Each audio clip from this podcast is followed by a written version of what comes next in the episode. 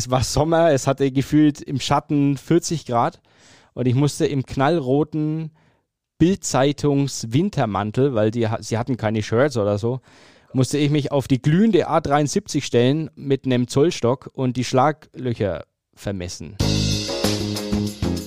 Freundebuch, ein Medienpodcast mit den Alumni von Max Neo.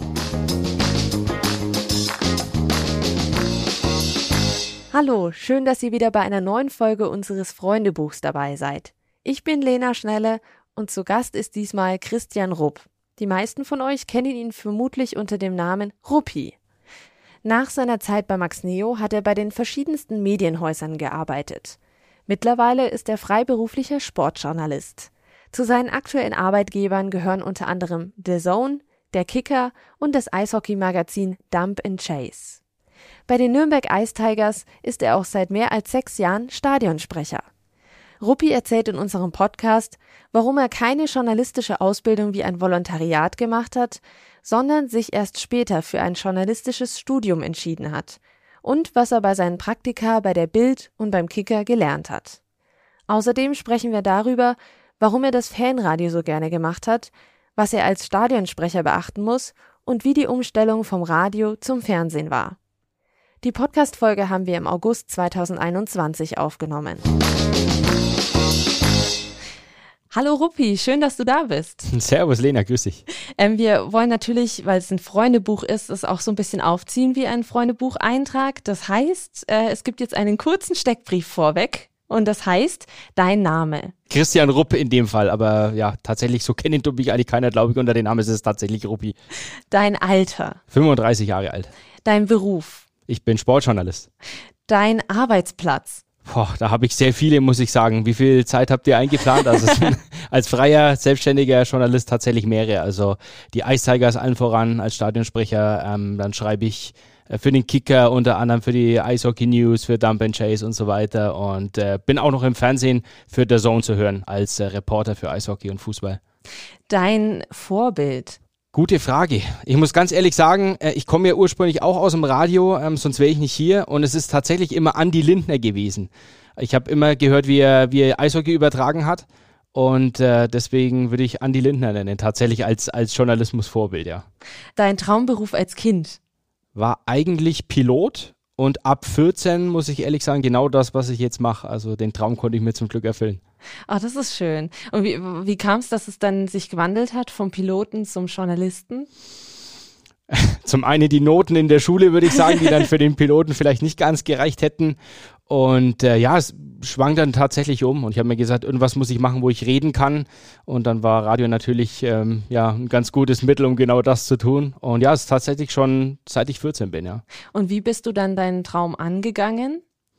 Naja, also zunächst mal ähm, nach der Schule direkt ein Praktikum gemacht, damals noch bei Radio Energy. Und dann bin ich äh, sehr schnell dann hier beim, beim damals noch AFK Max äh, gelandet und habe dann da ein praktisches Jahr gemacht. Und ja, dann war eigentlich klar, dass ich genau das machen will, ja. Ähm, bei Energy war das dann nur ein kurzes Praktikum oder? Ja, das ging glaube ich am Ende dann bloß einen Monat und wie gesagt und direkt im Anschluss dann quasi zur AFK Max gekommen. Hat jemand dir AFK Max, also heute Max Neo, dich empfohlen oder wie bist du auf Max Neo gestoßen? Also ich kann es eigentlich gar nicht. Also natürlich die, die großen äh, Funkhaus Nürnberg und, und Energy war natürlich super beliebt damals.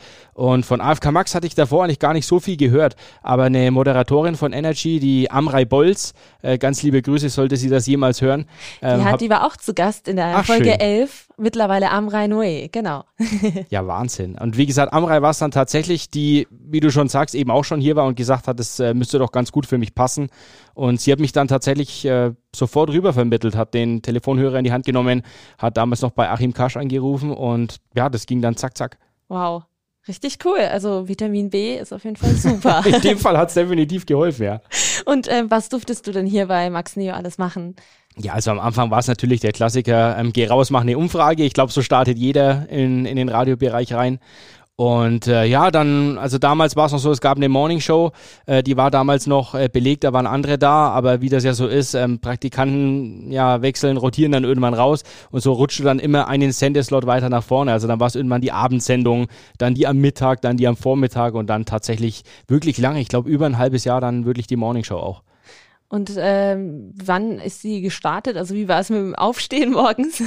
Also der offizielle Start war um sechs. Den habe ich auch eigentlich immer geschafft, muss ich sagen. Aber man muss sagen, ich bin ein absoluter Langschläfer. Also früh aufstehen war für mich schon in Schulzeiten absolute Hölle und, und mich hat kein Wecker eigentlich auch wirklich warm gebracht, äh, warm wollte ich schon sagen, wach gemacht. und äh, meine Mom hat damals noch äh, ja geunkt und hat gesagt, ähm, was machst du jetzt die Morning Show? Wie soll das jemals funktionieren? Ich meine, der Wecker hat da um 4.30 Uhr, 5 Uhr geklingelt und tatsächlich, ich habe es immer geschafft aufzustehen. Aber ich glaube halt auch einfach deshalb, weil es Spaß gemacht hat und äh, ja, weil eine Menge Leidenschaft auch dahinter stand. Das war vielleicht in der Schule nicht der Fall. War dann für dich da schon klar, okay, du willst in der Moderation bleiben oder in dem Sprechen drin bleiben? Eigentlich schon. Also wie gesagt, ich wollte immer zum Radio gehen. Das hat sich dann, wie gesagt, ein bisschen gewandelt dann auch in den, in den nächsten Jahren. Man lernt dann mehr kennen, entdeckte Schreiben auch für sich. Das war damals vielleicht noch nicht so, aber ja klar, dieses Moderieren, ähm, Sachen kommentieren auch ein Stück weit, gerade bei, bei Sportereignissen, ja, das, das habe ich ehrlich gesagt als Kind auch schon immer gemacht, schon, schon im Garten, wenn wir selbst Fußball gespielt haben. Also das liegt mir offensichtlich so ein bisschen im Blut, fürchte ich. Das heißt, du wolltest nie beim Fußball mitspielen, sondern standest daneben und hast es kommentiert. beides, ich habe tatsächlich beides gemacht, also selbst gespielt und äh, ja, teilweise dann sogar das auch noch kommentiert, während ich gespielt habe. Also ja. Das komplette Doppel, Programm. Doppelfunktion sozusagen. Ja, sozusagen. Und ähm, bei Max Neo, du hast moderiert, hast du ja schon gesagt, und ähm, hat es dich dann auch äh, weitergebracht für deine nachfolgenden Stationen? 100 Prozent weil der Unterschied eben ist im Vergleich zu, wenn du im Praktikum gleich bei den großen Sendern machst, ist, dass du hier wirklich alles lernen kannst. Und bei den großen Sendern ist es ja nicht anders. Du machst erstmal Umfragen, die meisten machen dann auch tatsächlich nur Umfragen und dürfen nichts machen. Aber ich war immer dieser, ich will ans Mikrofon, ich will on air sein, ich will da was machen, ich will eine Sendung moderieren. Und äh, das durfte ich bei, bei Max Neo beziehungsweise AFK Max eben damals. Und diese Airtime, das sind wirklich Erfahrungen, die kannst du dir nicht kaufen. Das ist wirklich allein dieses Gefühl zu haben, ähm, mit der Nervosität, die du am Anfang sicherlich hast, klarzukommen. Und, und das kannst du hier alles lernen. Und das war, muss ich wirklich sagen, ja, sehr, sehr prägend auf dem weiteren journalistischen Weg. Absolut. Also ich würde es keiner Zeit missen wollen. Wie hast, bist du dann weitergegangen? Also wie waren deine nächsten Stationen? Ich habe danach eine Ausbildung erstmal angefangen zum Medienkaufmann, also auch wieder ein bisschen Medien, aber habe mir gedacht, damals war Wirtschaftskrise, erstmal was Bodenständiges, was, was Sicheres machen, weil Radio war schwer unterzukommen, muss ich ehrlich sagen. Ähm, keine Stellen frei. Also wie gesagt, erstmal eine Ausbildung gemacht, habe aber währenddessen, während der Ausbildung noch eine Wochenendsendung bei AFK Max gemacht. Das Radiocafé hieß es damals. Das war dann der komplette ähm, Samstag, nochmal vier Stunden eine Sendung. Also ich bin dran geblieben und dann ja noch ein Sportjournalismusstudium draufgesetzt und dann waren im Endeffekt schon die Kanäle in die ganzen anderen Richtungen ja gegeben. In Ansbach, gell? Ganz genau, ja. ja. Ich Hochschule war auch Ansbach? In, genau, ich war auch in Ansbach, ja. Hast du auch Ressortjournalismus ja, gemacht? aber mit Schwerpunkt Politik und Wirtschaft. Okay, ja, genau. ich hatte den Schwerpunkt Sport an. Genau. Und hat es dir gut gefallen, dann auch in Ansbach? zu studieren? Ja, ihn würde ich mal sagen. Also an sich ja, verstehe mich nicht falsch. Ähm, wir waren die Ersten, also die, der Debüt. Die Versuchskaninchen. Ja, ganz genau. Und, und das hat man stellenweise schon noch gemerkt. Ähm, und, und ich fand auch irgendwie, dass das ähm, Studentenleben, zumindest so wie ich mir das immer vorgestellt habe, wie du es in den Filmen auch immer siehst, ja, das war jetzt in Ansbach vielleicht nicht unbedingt äh, immer so gegeben. Da war es vielleicht ein bisschen ruhiger, ein bisschen weniger partylastig. Und äh, insofern, ja klar, es hat viel Spaß gemacht und ich muss nochmal sagen, habe sehr davon profitiert, eben bei AFK Max ähm, schon so viel gemacht zu haben, weil der Studiengang sehr praktisch halt auch ist. Und das hat unfassbar geholfen. Und ja, am Ende hat es natürlich Spaß gemacht, aber ich hätte mir so ein bisschen mehr Party Life, ehrlich gesagt, schon gewünscht. Also so ein lachendes, ein weinendes Auge sozusagen. Ja, aber das Weinende ist sehr, sehr klein, das Lachende deutlich größer. In Ansbach gibt es ja auch ein Praxissemester. Ähm, wo warst du dann da in deinem Praxissemester? Ich, ähm, ich glaube, waren das sechs oder fünf Monate, ich bin mir nicht mehr sicher. Ich habe auf jeden Fall vier oder fünf bei Kicker Online gemacht, also kicker.de Sport-Webseite. Äh, und einen Monat äh, bei der Bildzeitung in Nürnberg.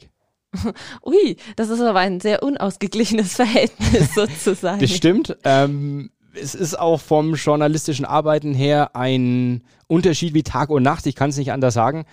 Ähm, war trotzdem aber interessant, ähm, auch mal die andere Seite zu sehen. Also auch dieses Monat bei der Bild war lehrreich, muss ich wirklich sagen. Ich kann für mich sagen, ich würde so nicht arbeiten wollen für auf die Dauer, ähm, weil das glaube ich nicht mein Stil wäre. Aber ich kann sagen, seitdem ich bei der Bildzeitung war, kann ich auch Überschriften. Das war vorher ein bisschen ein Problem, muss ich ehrlich sagen. Die waren immer zu dünn. Und ja, nach diesem Monat bei der Bildzeitung waren die Überschriften plötzlich kein Problem mehr. Das heißt, du hast was äh, daraus mitgenommen.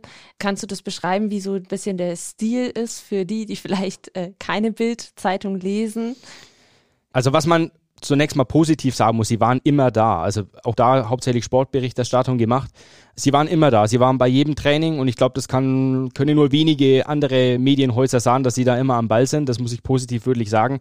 Aber es wird halt tatsächlich dann auch ein Stück weit aufgeblasen, aufgebläht und, und mehr draus gemacht, als dass es tatsächlich ist. Und deine Sätze werden viel kürzer, viel mehr Punkte, also wirklich kurz, knackig und natürlich auch, ich muss das Wort einfach benutzen, ein bisschen reißerischer natürlich auch. Da muss eine Überschrift halt einfach dastehen, wo du sagst, boah, das will ich jetzt lesen, jetzt will ich mir die Zeitung kaufen. Und äh, ja, habe mich auch, war auch ein bisschen ungewöhnlich, ich habe mich dann selbst äh, des Öfteren in der Zeitung selbst gesehen, weil die ja auch immer ihre Reporter sehr gerne dann ins Rampenlicht stellen. Also ich war der Schlaglochinspektor der A73. Also fragt bitte nicht nach dieser Geschichte. Es war, es war Sommer, es hatte gefühlt im Schatten 40 Grad und ich musste im knallroten Bildzeitungs Wintermantel, weil die, sie hatten keine Shirts oder so, oh musste ich mich auf die glühende A73 stellen mit einem Zollstock und die Schlaglöcher vermessen. Und das wohlgemerkt auf, also nicht auf dem Seitenstreifen, verstehe mich nicht falsch, sondern auf der Fahrbahn. Und und, und die, die, Autos sind an dir vorbeigefahren, oder? Hutend, ja. Oh Gott. Und, und die Fotografin war sogar noch mit dem Rücken zu den Autos. Also ich, ich würde sowas heute nie wieder machen. Ich sage auch ganz ehrlich, wenn sowas, wenn jemand sowas von euch verlangt, vielleicht sagt ihr besser nein. Ich habe oh einfach Gott. mitgemacht in dem Moment, einfach nicht nachgedacht. Man war jung. und äh, ja, war dann tatsächlich am nächsten Tag dann in der Bildzeitung als ähm, der Schlaglochinspektor. Und die Überschrift war, glaube ich, Franken-Schandweg. Oh Gott. Mhm. Also man kann alles von dir behaupten, aber ähm, auf jeden Fall, dass du äh, vollen Einsatz gegeben hast. Ja, definitiv. Also wie gesagt, wenn ich die Bilder heute sehe, ähm, versinke ich fast den Boden und ich wäre auch gerade ein bisschen rot. Zum Glück ist das ein Podcast und man kann es nicht sehen. ähm, wie gesagt, ich würde es definitiv nicht mehr machen, aber ich muss trotz allem sagen, es war sehr lehrreich trotz allem, weil, weil du einfach dieses andere Arbeiten halt auch siehst. Ja, und wie war das denn im Vergleich äh, dazu beim Kicker? Deutlich seriöser, wenn man das so sagen kann. Ähm, ja, deutlich weniger reißerisch. Ähm, man hatte auch mehr Platz, weil wie gesagt, Bildzeitung ist ja meistens kurz und knackig und dafür ein großes Bild drin. Beim Kicker ist es dann genau umgekehrt, sondern lieber mehr Informationen, detailgenauer und natürlich auch von der Wortwahl. Die Sprache ist einfach auch ein bisschen komplizierter. Also du, du verwendest da natürlich auch Worte auch für, für taktische Beschreibungen, die du in der Bildzeitung natürlich nicht finden würdest, ganz klar. Also bei der Bildzeitung ja auch wahrscheinlich der Anspruch an die LeserInnen wahrscheinlich nicht so hoch ist, weil die ja wahrscheinlich die Bild auch eher lesen, um vielleicht so kurz informiert zu werden. Und beim Kicker ist es ja, die gehen, Leute gehen ja wahrscheinlich bewusst drauf, um die Analysen und so weiter zu lesen. Ich glaube auch, es ist einfach so eine Frage der, der Zielgruppe tatsächlich, weil Bildzeitung will sich natürlich auch am stillen Verkäufer verkaufen, sprich, da muss dann irgendwas Knackiges draufstehen. Das ist ja, hat ja mitunter auch seine Berechtigung. Und ja, Ziel ist bei der Bildzeitung, du bist schnell informiert und kurz und knackig und natürlich auch heftig und muss dann halt vielleicht so ein bisschen Wahrheitsgehalt abziehen. Und Kicker steht halt dann tatsächlich für seriösen Journalismus. Also wenn was im Kicker steht, dann stimmt das auch. Und darauf kannst du eigentlich ja Gift nehmen in dem Fall. Und das ist halt so ein bisschen der Unterschied. Und Bild spekuliert dann gerne und sagt dann auch, ich wusste es als erstes. Klar, wenn ich natürlich zehn Namen nenne und einer davon ist es, dann trifft man auch. Aber der Kicker würde dann tatsächlich nur, wenn er es sicher weiß, dann auch schreiben, der und der kommt oder der und der Spieler macht dies und das. Beim Kicker warst du ja dann relativ lange im Praxissemester. Dir hat es dann wahrscheinlich auch sehr gut gefallen dort. Absolut. Also war ein super Team da, muss ich wirklich sagen. Ähm, in der Online-Redaktion muss ich, äh, muss ich noch dazu sagen. Also das war dann nicht mehr Print, sondern, sondern tatsächlich online. Und ja, das Arbeiten ist schön, weil du, du lernst schnell zu arbeiten, das muss ich wirklich sagen. Also das hat mir für die Geschwindigkeit sehr viel gebracht und für die Rechtschreibung auch. Also wenn meine Deutschlehrerin damals wüsste, ähm, dass ich jetzt hauptsächlich schreibe, die würde, glaube ich, die Hände über den Kopf zusammenschlagen. Aber es war auch in dem Sinne lehrreich, weil da knallhart ähm, redigiert und kontrolliert wurde. Und äh, ja, mein erster Text oder meine, mein erster Artikel, den ich geschrieben habe, der war nur rot. Also oh da Gott. waren wirklich Kommafehler und, und sprachliche ja, Macken, sage ich mal. Und äh, das war sehr lehrreich. Und ich glaube, meinen ersten Artikel, wo dann ein Haken dahinter war und, und nichts mehr, also wirklich gar nichts mehr angestrichen, das hat bestimmt ein Viertelhalbes Jahr gedauert. Krass. Und nach dem Praxissemester, ähm, wie ist es dann für dich weitergegangen? Ja, ich habe mich dann ähm, selbstständig gemacht als, als Journalist eben und äh, habe dann eben angefangen, mir ja, meine, meine Woche zusammen zu puzzeln. Und das geht natürlich für alle, die diesen Schritt auch vorhaben. Ja, es ist gewagt, es ist ein Stück weit riskant und ja, man muss fleißig sein, überhaupt keine Frage. Aber ich habe für mich feststellen können, dass immer mit jedem Job irgendeine andere Türe wieder aufgegangen ist. Und der Start war tatsächlich dann beim Kicker. Also ich war hauptsächlich beim Kicker dann ähm, im Online-Bereich als freier Journalist und habe noch ähm, Beschwerdemanagement bei der VAG gemacht. Also wieder was komplett anderes. Da lernst du dann wiederum, wie es ist, ähm, ja, mit, mit Kunden umzugehen. Wie schreibst du einen Geschäftsbrief? Wie schreibst du da eine Antwort und so weiter? Ähm, ja, war auch lehrreich und dann kommt, wie gesagt, eins mit dem anderen dazu, dann ein Radioding dazu, dann wieder was zum Schreiben dazu und ja, das baut dann alles aufeinander auf. Aber ich muss für mich sagen, ich klopfe auf Holz. Ähm, es geht irgendwie immer eine Tür auf. Okay, jetzt gehen wir noch mal ganz kurz äh, zum Thema VAG. Das war ja was komplett anderes, sozusagen vom Journalismus, so ein bisschen mehr in den PR-Bereich rein, würde ich jetzt mal sagen. Wie war das? Wie war diese Umstellung für dich? War auch eine ordentliche Umstellung, muss ich sagen. Weil, wie gesagt, im Schreiben konntest du dann schon, also fehlerfrei schreiben, aber es ist natürlich was anderes, ob du Journalismus machst oder ob du PR machst.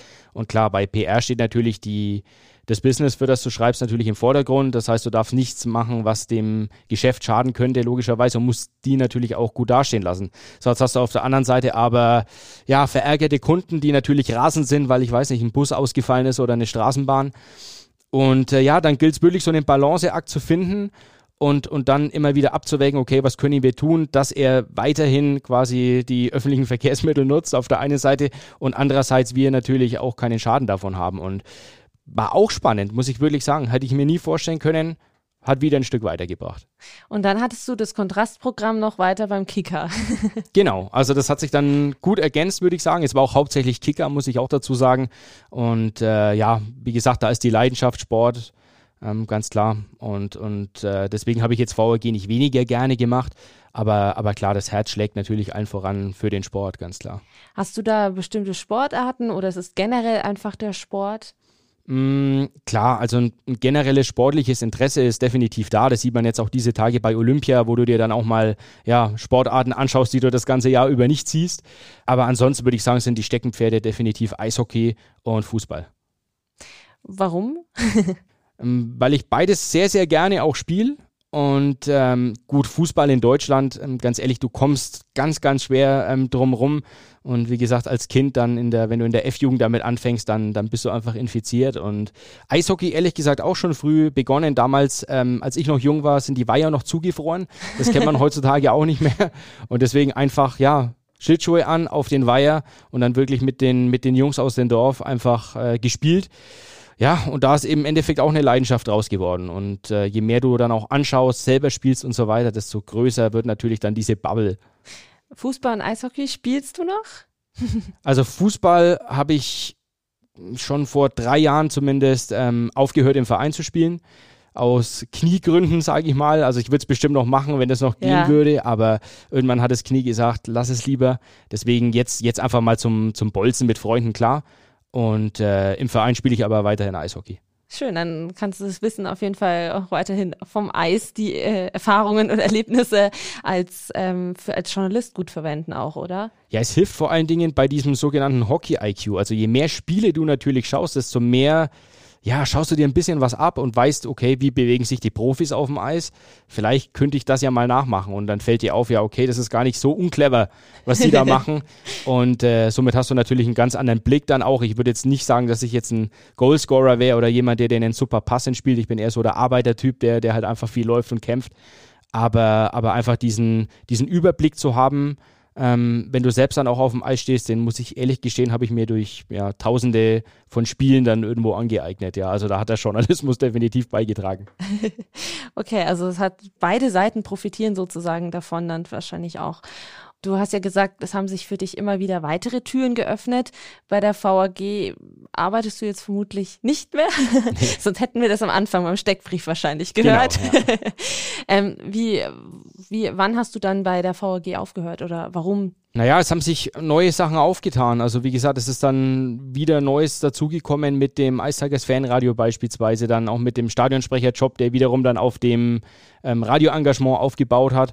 Und, und das meinte ich eben. Und, und fällt mal eine Tür zu, gehen vielleicht zwei oder drei neue auf. Und im Endeffekt war genau das dann der Fall ähm, ja, das, äh, das Fanradio gekommen, das Tigers Fanradio, was damals im Funkhaus Nürnberg lief, allen voran Hitradio 1 und da haben wir alle Auswärtsspiele gemacht, ähm, live übertragen über einen, über einen Stream.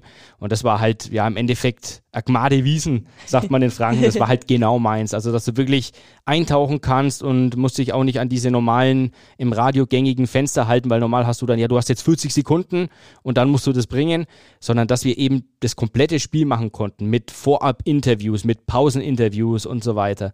Und das war unfassbar intensiv, arbeitsintensiv auch, weil wie gesagt, wir sind quer durch die Republik gefahren, 26 Auswärtsspiele ohne Playoffs und das wirklich überall in Deutschland und ja, viel Zeit auf Autobahnen verbracht, aber ich muss ganz ehrlich sagen, immer wenn dann, äh, wenn du auf dem Presseplatz in dem Stadion dann saßt und, und dein Lämpchen ist angegangen, warst du da gesessen und warst trotzdem einfach nur glücklich, muss ich wirklich sagen, egal ob du dann zehn Stunden im Stau standest oder nicht. Warst du dann schon als Kind ähm, Ice Tigers Fan? Das kann ich zum Beispiel gar nicht sagen. Da haben mich, haben mich die Ice Tigers noch gar nicht so interessiert. Ich war allen voran eigentlich NHL-Fan, also habe immer auf die Mannschaften in Nordamerika geschaut und habe da schon sehr, sehr lange mein, mein Lieblingsteam gefunden gehabt. Nürnberg ist dann tatsächlich erst in den letzten Jahren ja, mehr in den Fokus gerückt und, und spätestens seit dem Fanradio dann natürlich ultimativ. Aber davor muss ich wirklich sagen, man hat es verfolgt, hat natürlich geschaut, was macht der lokale Verein, klar. Aber ähm, ich habe lange keine Spiele auch vor Ort gesehen. Was ist dann dein Lieblings-NHL-Team? Das sind dann die San Jose Sharks. Ah ja. Die machen aktuell auch eine schwere Zeit durch.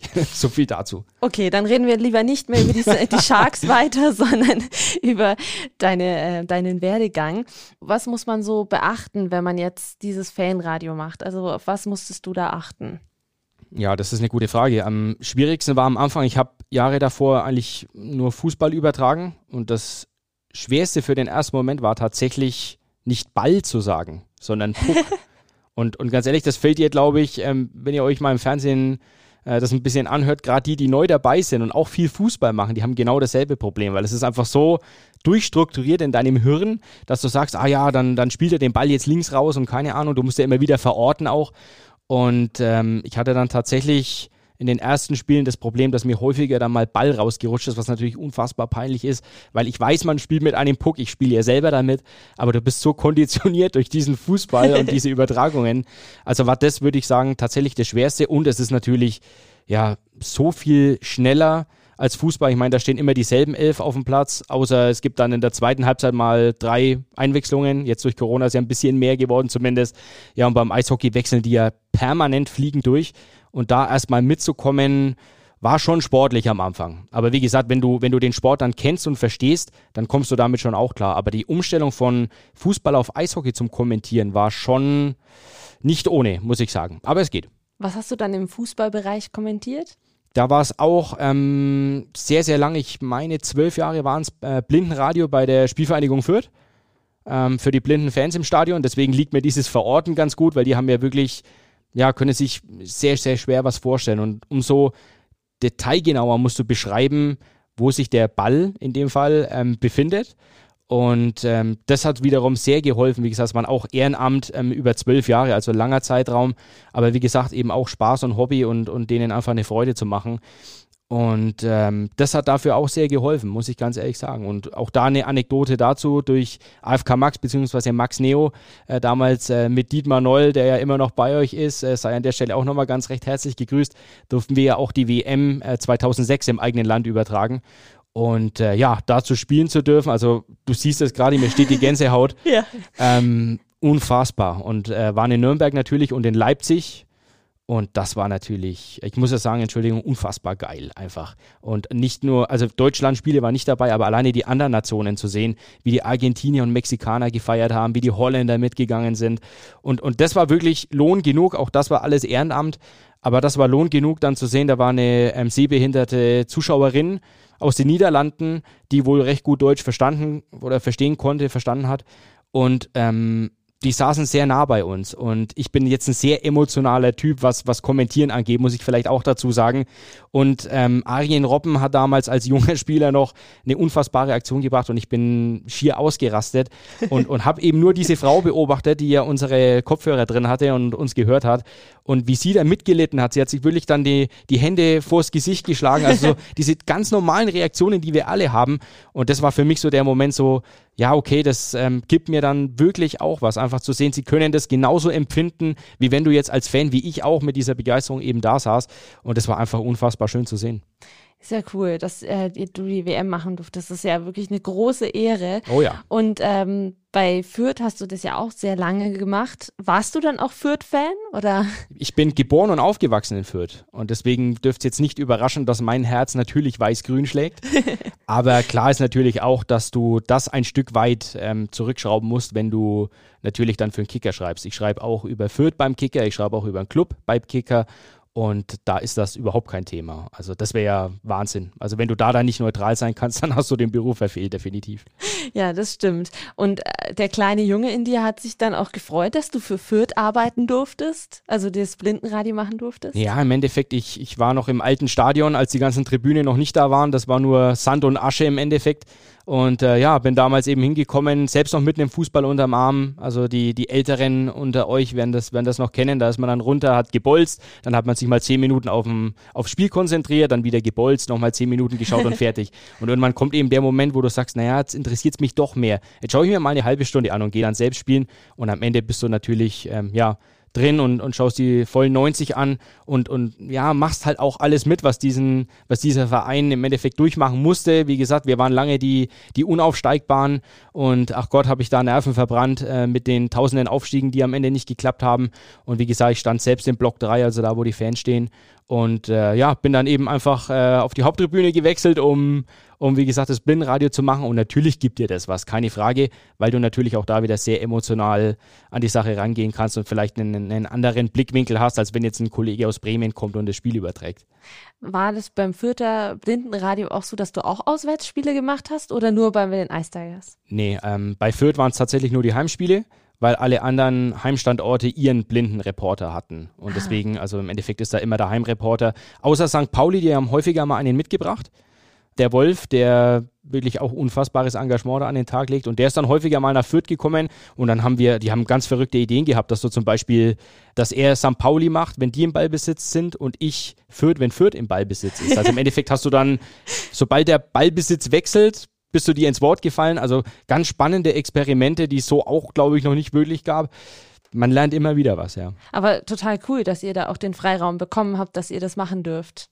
Ja, klar. Also wie gesagt, ähm, mit Fiebern und, und uns ging es tatsächlich dann auch um die, um die Personen, weil für mich war damals ähm, das Schlimmste wirklich, ähm, ja, dass ich meinen Sport, meine Mannschaft nicht mehr sehen kann. Und für mich war das, ja, hat mich wirklich getroffen, dass es Leute gibt, die das nicht können. Und ja, insofern war es klar, dass man das dann ehrenamtlich ähm, sich da voll reinkniet, keine Frage.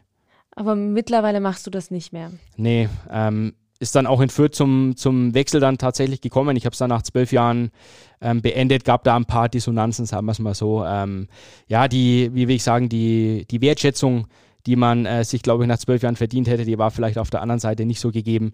Und äh, die Zeit ist auch weniger geworden. Also insofern war das dann der, der einzig vernünftige Schritt dann. Und wie gesagt, ich bin nach wie vor Fürther und Spielvereinigung Fan geblieben. Also da wird sich nie was dran ändern.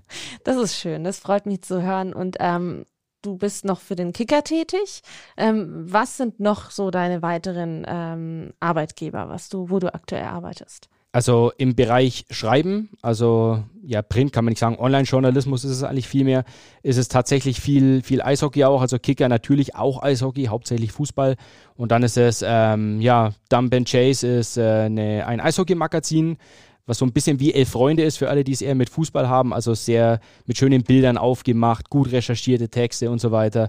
Und dann ähm, online ist es für NHL.com, also die deutsche, äh, der deutsche Ableger von der offiziellen NHL-Seite. Und jetzt ganz äh, jung noch dazugekommen, eliteprospects.com. Also alle, die es mit Eishockey haben, die müssen das eigentlich auch kennen. Das ist die ja, größte Statistikseite eigentlich im Eishockey und die haben jetzt auch einen redaktionellen Ableger und äh, ja, dafür schreibe ich dann auch. Und ja, so viel zum Schriftlichen und in Sachen Radio ist es momentan tatsächlich gar nichts mehr, muss ich sagen. Also wie gesagt, nach dem Fanradio, das war das letzte Radio. Und jetzt ist es dafür Fernsehen geworden. Also kommentieren bzw. reportieren nach wie vor, jetzt allerdings mit Bild dazu. Und es ist dann für der Zone, also für den Online-Streaming-Dienst. Und da ja auch im Eishockey sehr viel machen dürfen. Champions League, WM und hauptsächlich eigentlich NHL und ein bisschen Fußball auch hin und wieder. Das ist richtig viel und ähm, wir haben uns vorhin auch schon über Eishockey ein bisschen unterhalten, weil wir, ich bin ja auch Eishockey-Fan und so, daher kenne ich den Ruppi ja eigentlich auch als Stadionsprecher von den Ice Tigers. Das machst du jetzt auch schon lange, weil ich kenne keinen anderen Stadionsprecher als dich. okay, dann bist du wahrscheinlich nicht länger dabei als sechs Jahre, würde ich jetzt sagen. Ich meine, ich meine, ja. ich will nicht lügen, aber ich glaube, meine siebte Saison müsste jetzt im Herbst anfangen, ja. Unfassbar, wie die Zeit vergeht. Also wenn ich das so sage, ich kann selber kaum glauben. Ja, das stimmt. Wie war das dann plötzlich, ähm, weil beim Fanradio ist es ja so, dass man ja hauptsächlich ähm, die ZuhörerInnen gar nicht so sieht. Vielleicht mal vereinzelt, aber nicht so. Aber als Stadionsprecher siehst du ja deine Zuschauer. Also du siehst ja und siehst ja auch die Reaktionen. Wie, wie ist das für dich? Wie war das am Anfang? Ähm, am Anfang eine Herausforderung, klar, weil es ist was anderes, ob du ja vor ich weiß nicht, 7000 sprichst, die gerade Radio hören und du die nicht sehen kannst oder ob du vor 7000 sprichst, die plötzlich vor dir stehen, ähm, ist ein Unterschied, keine Frage.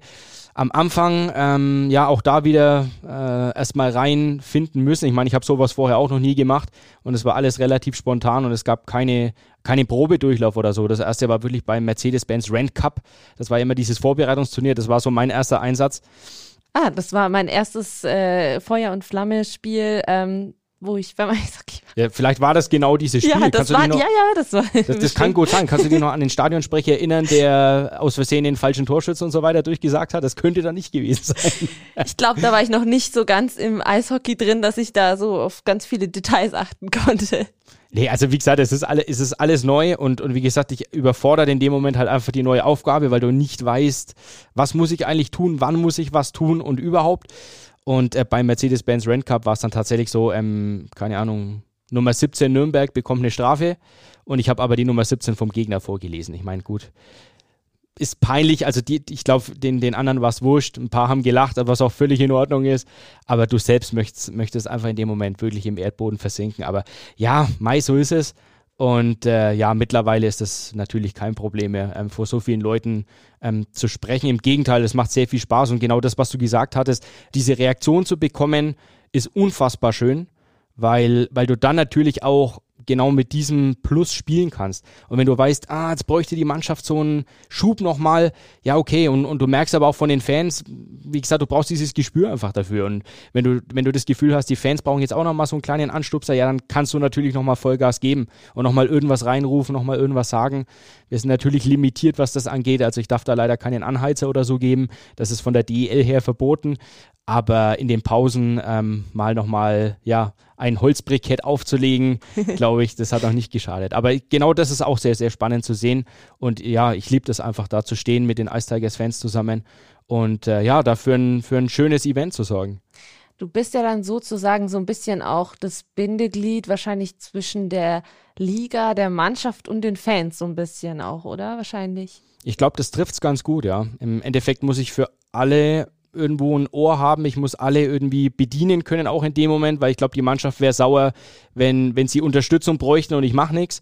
Gleichzeitig die Fans wären sauer, wenn ich nur reingrölen würde, weil die wollen ja auch ihr Ding machen. Das ist ja auch ganz wichtig. Das können sie ja hauptsächlich auch. Es geht ja bloß um mal vielleicht in der einen oder anderen Situation noch mal, noch mal rein zu ähm, ja, stuchern. Und die Liga auch, weil von der Liga her haben wir eigentlich die Vorgabe, dass wir so ziemlich gar nichts machen dürfen als Stadionsprecher. Wir sind da Off-Ice-Officials offiziell. Das heißt, ich darf mich da hinter dem Plexiglas eigentlich nicht aufregen. Ich darf nicht jubeln, wenn ein Tor fällt. Ich muss stets neutral sein. Und das heißt, du musst das natürlich auch im Hinterkopf behalten, sage ich mal.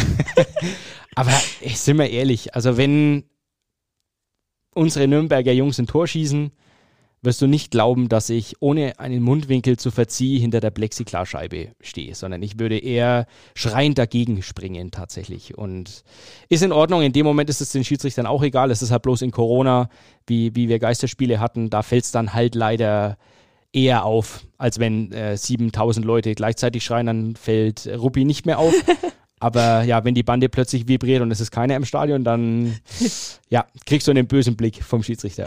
ja, das, aber ich glaube, die Fans wären auch wirklich irritiert, wenn du dann so wirklich mit so todernster Miene irgendwie sagen würdest, so Tor für die Eistiger. Keine Chance. Also nochmal, Sport ist für mich Emotion. 100 Prozent. Und ja, ich weiß nicht, Sport ohne Emotion ist für mich einfach nicht vorstellbar. Und ist doch klar, das muss doch der DL auch klar sein, dass der Nürnberger Stadionsprecher für die Ice Tigers ist. Deswegen würde ich jetzt keinen gegnerischen Fan verunglimpfen oder die Mannschaft bloßstellen oder keine Ahnung. Also das ist ja nochmal ein ganz anderes Blatt Papier. Ja, professionell bist du ja trotzdem. Sollte man auch sein, also ganz ehrlich. Also ich würde jetzt niemals irgendwas gegen den Gegner sagen oder, oder da was anstiften. Da muss man auch sportlich fair bleiben und so weiter.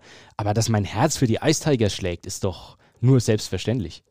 Ja, auf jeden Fall. Ähm, wir haben jetzt noch ein Hörbeispiel, das ähm, ist noch vom Fanradio, von den Ice Tigers. Oh je. Genau.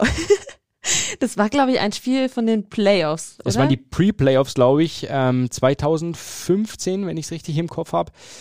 Nürnberg gegen Eisbären Berlin, Spiel 3. Also das alles entscheidende Pre-Playoffs ist ja Best of Three. Mhm. Und es ging dann tatsächlich darum, äh, ja, wer dieses Spiel zieht, der spielt Playoffs und wer nicht, hat Sommerpause. Und es war unfassbar emotional aufgeladen, das muss man vielleicht noch dazu sagen, weil wir ähm, davor, das Spiel davor im Wellblechpalast gespielt haben. Die Eisbären waren so ja, arrogant will ich nicht sagen, aber sie waren so zuversichtlich, dass sie nicht in die Pre-Playoffs müssen, dass sie ihre eigene Arena nicht gebucht hatten für diesen Termin. Das oh heißt, oh die Arena war voll. Sie spielen ja eigentlich in der Mercedes-Benz Arena eine riesige Schüssel nach NHL-Format und mussten dann aber in ihr altes, kleines Stadion ausweichen, in den Wellblechpalast. Und ähm, allein das miterlebt zu haben, das war so unfassbar laut, wie die Berliner Fans getrommelt haben. So, und das war so emotional. Und dann kommst du nochmal nach Hause nach Nürnberg, weil wir das Spiel verloren hatten. Und es heißt Do or Die, Sieg oder Sommerpause. Und das Spiel geht auch noch in die Verlängerung, wo es dann Sudden Death heißt. Also wer trifft, der macht's und wer es kassiert, der hat Sommerpause. Und ja, entsprechend emotional könnte es damals womöglich aufgeladen gewesen sein. Wir hören einfach mal rein. Jetzt 5 gegen 4 Eishockey. Jetzt aufpassen. Weniger Platz auf dem Eis hinterm Tor gespielt. Und noch eine Minute Powerplay jetzt für Nürnberg. Jocelyn rechts rausgegeben. Schuss genommen von Chesbers. Tor! Tor!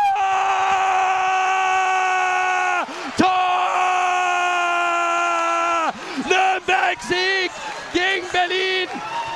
Das ist der Wahnsinn, das ist irre. 3 zu 2. Wir haben's. Wir sind im Playoff-Viertelfinale. Und ich glaube, es war Jason Chespers. Und alle versammeln sich hier an der Bande und jubeln und schreien hier die Freude heraus. Nürnberg schlägt so. Nürnberg steht im Playoff-Viertelfinale. Das ist irre ja. Voller Einsatz und voller Einsatz und volle Emotionen, würde ich sagen. Ja, und du siehst, mir steht schon wieder die Gänsehaut. Also ich erzähle euch da nichts, ich zeige das auch gerne nochmal, Lena. ja, ähm, ich kann es bestätigen. ja, es war unfassbar. Man muss dazu sagen, wir waren lange nicht in den Playoffs in dem Moment, also nicht das, weil mittlerweile ist ja in Nürnberg Playoffs ist ja absolutes Muss und Viertelfinale das äh, minimalste der Minimalziele. Ähm, das vielleicht noch zur Einordnung, warum der, der Herr am Mikrofon da gerade so ausgerastet ist.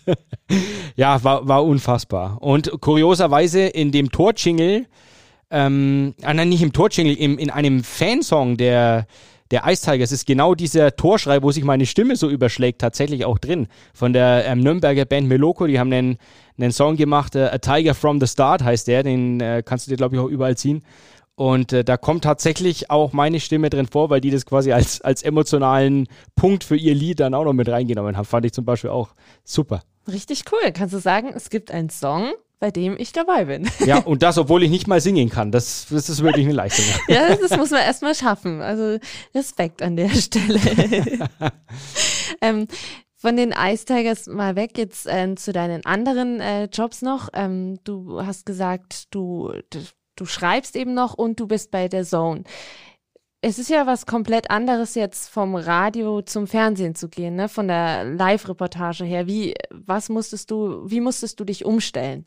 Also die erste Kritik, die ich bekommen hatte von meinen Chefs bei der Zone damals war, Junge, rede weniger. Du redest die ganze Zeit. Und, wie gesagt, das ist ja auch verständlich, weil Radio kein Bild, das heißt, du hast das Bild nur durch Worte. Jetzt ist das Problem, beim Fernsehen hast du ein Bild und brauchst eigentlich keinen, der dich dann pausenlos zuschwallt.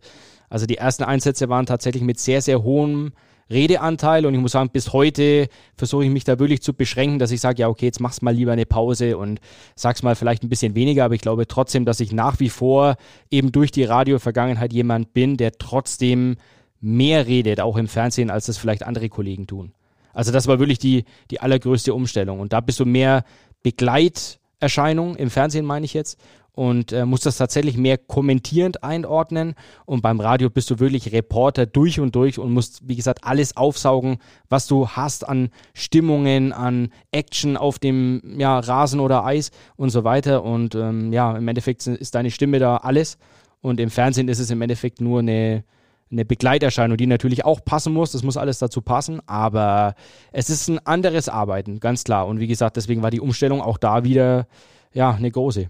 Das heißt, im Radio bist du ja praktisch ähm, das Auge oder die Augen für die ZuhörerInnen und im Fernsehen bist du eher so ein bisschen so der Typ, der dann eben noch so die Zusatzinfos draufhaut, sozusagen. Ganz genau, ja. Gerade so Statistiken und so weiter, da hast du natürlich gerade im Eishockey endlose ja, Datenbanken und Zahlen. Und die kannst du dann natürlich häufiger bringen. Aber stell dir vor, du hast jetzt eine Fußballübertragung, keine Ahnung, WM-Finale und es kann die ganze Zeit was passieren und du hörst im Hintergrund, wie die Zuschauer laut werden. Und ich sag dir, ja, also laut unserer Statistikdatenbank könnten die jetzt in 86,7 Prozent der Fälle das und das machen. Dann sagst du, Junge, bleib auf Ballhöhe, was ist los mit dir? Das kann doch nicht wahr sein. Und das ist eben genau das, dass du eben im Radio auf Ballhöhe oder, oder Puckhöhe eben sein musst. Und beim Fernsehen schon auch, aber du musst halt dann eher diese, diese Zusatzinformationen, wie du, wie du so schön gesagt hast, dann bringen, wenn es dazu passt. Also ein, ein Gefühl dafür haben, jetzt könnte vielleicht kein Tor fallen in den nächsten fünf Sekunden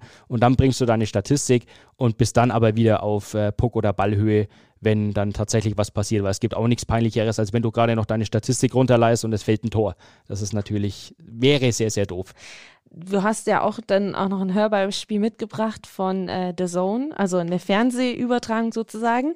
Das war ein Spiel zwischen den Edmonton Oilers und äh, den Toronto Maple Leafs. Das ist ja von der Zeitverschiebung her ist das ja nochmal komplett anders, weil das ist ja jetzt nicht am helllichten Tag oder abends, sondern das ist ja meistens in der Nacht. Wie ist es für dich, wie so lang wach zu bleiben oder die Nacht durchzumachen und dann auch noch zu arbeiten? Eigentlich kein Problem ähm, weil ich ohnehin jemand bin, der sehr, sehr spät ins Bett geht. Jetzt klar, die Spiele sind, wenn es jetzt nicht ein Wochenendspiel ist, äh, das um 18 Uhr oder 21 Uhr losgeht, dann sind die Spiele meistens ja, nachts um 1, 2, 3, 4, 30 ist, glaube ich, mit das Späteste, was geht. Man ist es ein Stück weit gewohnt, also gerade in den Playoffs ähm, ja, mache ich häufiger mal die Nacht durch, um es mal so zu sagen, eben weil ich schreiben muss oder weil ich, weil ich für der Zone übertragen muss oder weil es mich vielleicht auch einfach interessiert. Also ich schaue mir das privat schon auch an. Und ja, das macht mir komischerweise kein Problem. Ähm, Kaffee hilft, sage ich mal. Und ja, also wie gesagt, während, während der Übertragung wirst du auf keinen Fall müde, du bist so voller Adrenalin, dass das kein Problem ist. Es ist dann eher, wenn du nach Hause fährst danach noch, weil der Zone ist ja in München, das heißt, ich muss von München wieder nach Nürnberg kommen und äh, ja, sind dann nochmal eine Stunde 20 und die erste Stunde geht, weil wie gesagt, du bist so gehypt und so unter Adrenalin noch, dass du da einfach weiterfährst. Und die letzten 20, ja, musst du dann halt schauen, bin ich noch wach genug, wenn nicht, fährst halt mal kurz raus, machst ein paar Hampelmänner an der frischen Luft und dann geht's halt weiter. Wie viel Vorbereitungszeit hast du dann? Also wie, wie viel Zeit vorher bist du dann in, im, dort, also bei der Zone? vor Ort dann tatsächlich zwei Stunden vorher, wobei ich da den kompletten Show-Prep schon gemacht habe. Also die Vorbereitung auf das Spiel, das mache ich alles von zu Hause aus noch. Und es dauert schon auch ein paar Stunden. Also je nachdem, wie detailgenau du das natürlich machen willst, kannst du da sehr viel Zeit verbringen. Wie gesagt, Statistik hat man eben schon angesprochen. Du willst die Spieler kennen, du willst natürlich eine Anekdote zu jedem Spieler haben und ja, das musst du alles vorher recherchieren. Das ist leider nicht so wie jetzt im öffentlich-rechtlichen Fernsehen, wo du zwei Kollegen hast, die dir ein Tablet hinreichen und sagen, schau mal, hier ist für dich mundgerecht deine Statistik und ach ja, jetzt wo du den Spieler gesagt hast, da habe ich noch die Information, bitte sehr, verbrate das mal, sondern ähm, wir bei der Zone müssen wirklich alles selbst vorher erarbeiten und äh, teilweise dann auch währenddessen noch schnell nachschauen. Auch schon mal vorgekommen, dass der irgendwie ein Tor schießt und du das nicht auf dem Zettel hattest, dass das jetzt vielleicht sein Tausendstes ist. Und dann musst du natürlich währenddessen, während du redest, dann nochmal schnell im, im Tablet oder, oder im MacBook oder so nochmal noch mal reinhauen und das dann nochmal nachschauen, ja. Aber hilft nichts, muss so sein. Dann wollen wir doch mal kurz das Hörbeispiel anhören. Äh, ähm, du hattest da, glaube ich, einen Experten an deiner Seite bei dem Spiel. Genau. Ähm, ich weiß nicht mehr genau, wer es war. Manic? Äh, der Manix Wolf, ja. Ja, das wird man hören. Manix ist äh, gebürtiger Kanadier mit deutschem Pass, deutscher Nationalspieler auch gewesen. Also wirklich eine Marke, ich kann es nicht anders sagen. Super Typ und äh, der auch für Eishockey lebt, aber hört es euch einfach an. Ich finde, so muss ein Kommentar, äh, ein, ein Experte klingen im Eishockey. Jetzt hoffe ich mal, dass er im Beispiel auch vorkommt. Jetzt schauen wir mal. Dreiseitel gegen Tavares und sofort abgezogen von Mahner.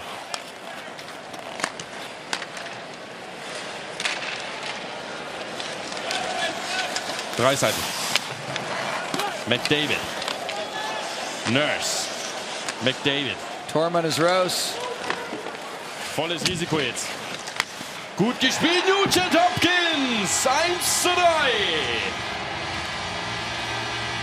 Ryan Nugent Hopkins. Das ist so hinter McDavid und Dreiseitel der dritte, der noch gut punktet. 22. Saisontreffer.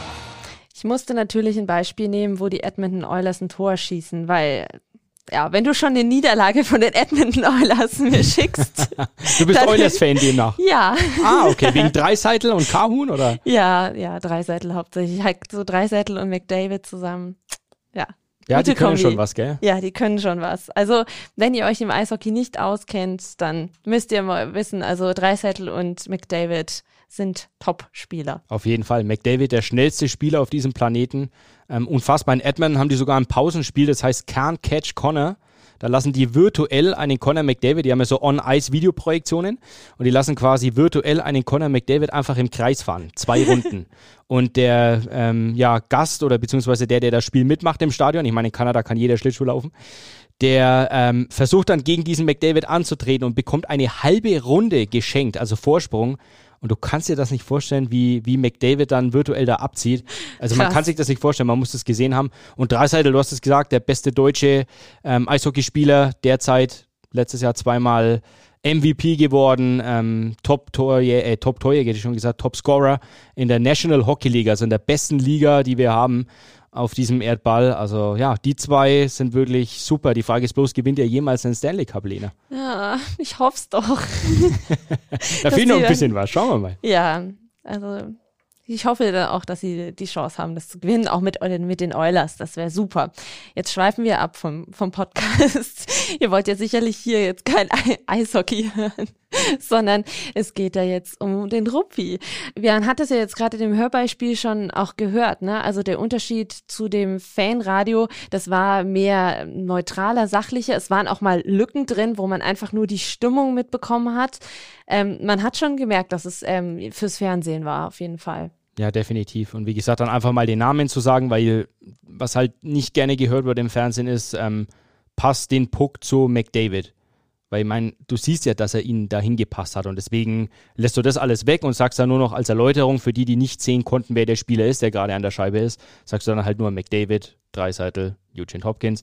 Und wie gesagt, und diese Pausen hast du natürlich da deutlich häufiger und die darfst du wiederum im Radio überhaupt nicht haben. Also da ist jede, jede so eine Pause ist eigentlich Gift. Ja, das kennt man. Im Radio ist es immer so eine Pause, dann denkt sich der Hörer so, oh Gott, bin ich jetzt in einem Sendeloch oder Ja. sonst irgendwas, ist jetzt irgendwas mit der Technik passiert. Deswegen, da fühlt man das dann ja dann eher. Wie ist das aktuell, das Verhältnis so zu Fußball und Eishockey? Ähm, hast, was, was machst du mehr aktuell? Mehr Eishockey, definitiv mehr Eishockey, ja. Ähm, ja, ich würde ohnehin sagen, dass Eishockey dem Fußball so ein bisschen den Rang abläuft, weil es für mich einfach die, ja, packendere Sportart tatsächlich ist. Es ist schneller, es ist vor allen Dingen härter. Und äh, ja, was ich beim Fußball halt sehr schade finde, ist tatsächlich, dass es völlig über, überfüllt ist. Du hast tausend Wettbewerbe. Ähm, ja, jetzt kommen nochmal neue dazu. So viele Spiele, die hast du beim Eishockey teilweise zwar auch, aber sehr viele Spiele, sehr viele Wettbewerbe. Und was ich überhaupt nicht mehr sehen kann, das muss ich an der Stelle auch mal ganz klar anprangern, ist dieses Schwalben. Und Das ist das Schöne, dass du das im Eishockey halt nicht hast, weil wenn du eine Schwalbe machst, kriegst du zwei Minuten Embellishment, also eine zwei Minuten Zeitstrafe und dann überlegst du dir das zweimal. Deswegen gibt es das da nicht. Deswegen ist es für mich auch ein bisschen der ehrlichere Sport, weil dann gibt es dieses Schummeln im Sinne von einen Elfmeterschinden oder so nicht. Und äh, ja, und deswegen ist es vom, ja, vom, von dem, was ich mag, definitiv Eishockey jetzt mehr mittlerweile und von dem, was ich arbeite, auch. Ob das jetzt miteinander zusammenhängt, ja, weiß ich nicht. Kann ich jetzt nicht, kann ich jetzt nicht sicher sagen, aber ich würde schon sagen, dass ich zu 80 Prozent jetzt eher Eishockey mache und Fußball nur noch 20 Jahre. Das ist ja auch ähm, beim Eishockey auch so, dass sie ja teilweise auch mit Verletzungen spielen, was ja auch echt krass ist, wie hart die im ne Nehmen dann auch teilweise sind. Ja, ja, absolut. Und wie gesagt, dann siehst du wieder ein 120 Kilo Mann, einen 1,80 Mann in die Bande fährt und der steht einfach auf, der hat der muss Schmerzen haben, das geht gar nicht anders. Aber er will halt, dass du nicht siehst, dass du Schmerzen hast. Das ist Eishockey und beim Fußball ist es genau das Gegenteil. Du willst jedem zeigen, dass du Schmerzen hast, obwohl du vielleicht gar keine hast. Und das ist genau diese Übertreibung und Schauspielerei, die ich meine, die einfach Gift ist für den Sport, weil nochmal, da stehen 22 Athleten auf dem Rasen. Das sind durchtrainierte Hochleistungssportler.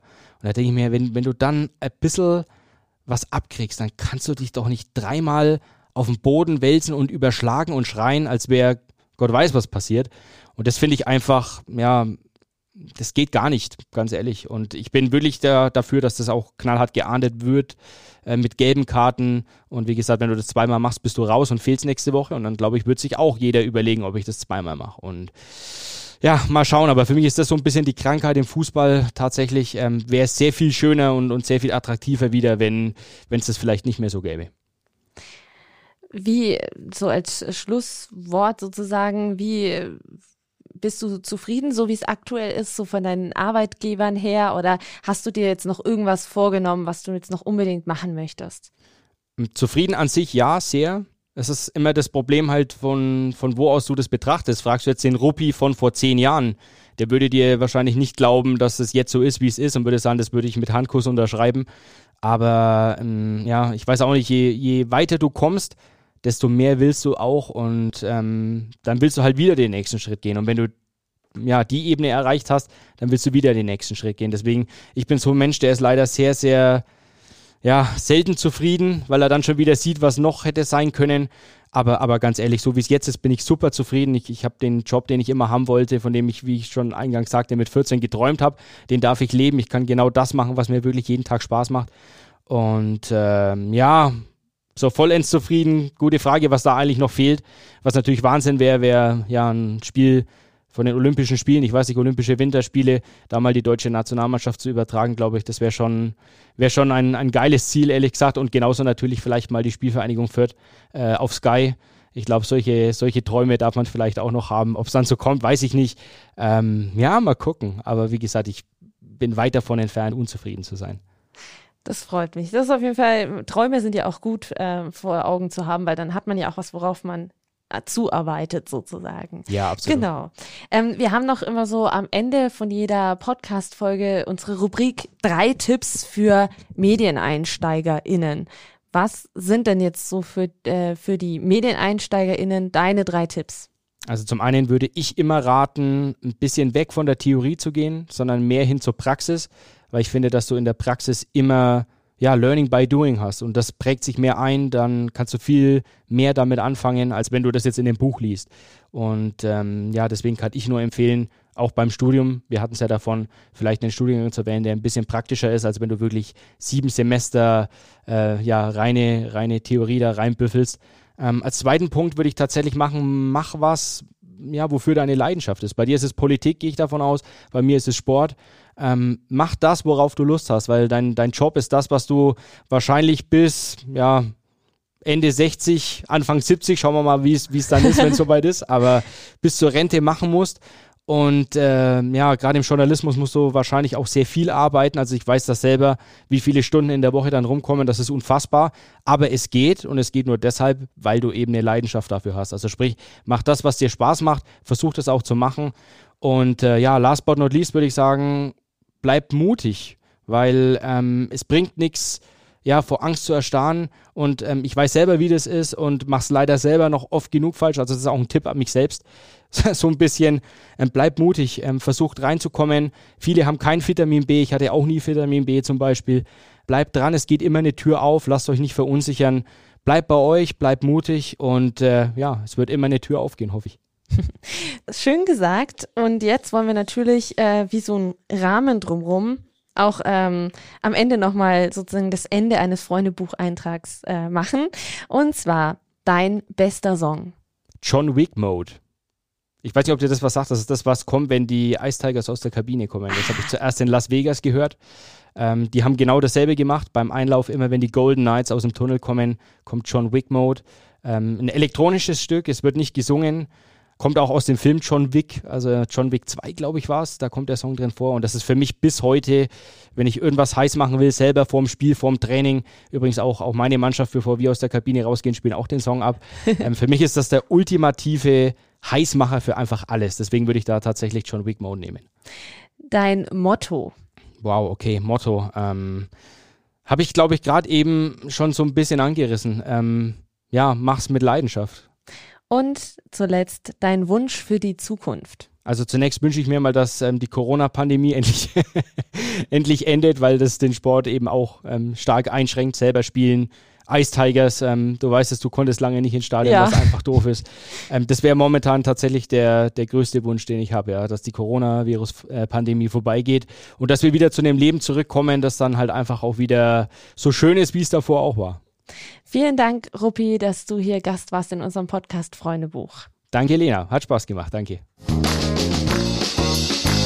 In der nächsten Podcast-Folge habe ich Maxi Auer zu Gast. Er ist Programmchef bei Radio Top FM und hat dort auch eine eigene Morningshow.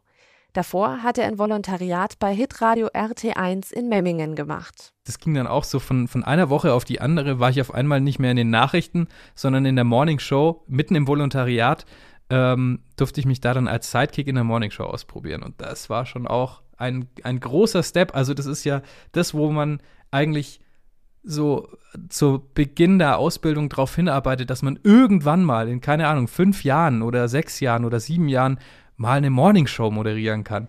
Warum Maxi sein Studium abgebrochen und sein Volontariat bei einem kleinen Sender gemacht hat, darüber sprechen wir in der nächsten Podcast-Folge. Außerdem erzählt er, wie es dazu gekommen ist, dass er schon mit 25 Programmchef geworden ist. Wenn ihr das nicht verpassen wollt, dann abonniert doch gerne unseren Podcast und folgt uns auf Instagram. Ihr findet uns da unter Radio Max Neo. Wir freuen uns auch sehr über Feedback von euch. Schreibt uns einfach eine Nachricht auf Instagram oder eine Mail an podcast.maxneo.de. Ciao, macht's gut! Freundebuch, ein Medienpodcast mit den Alumni von Max Neo.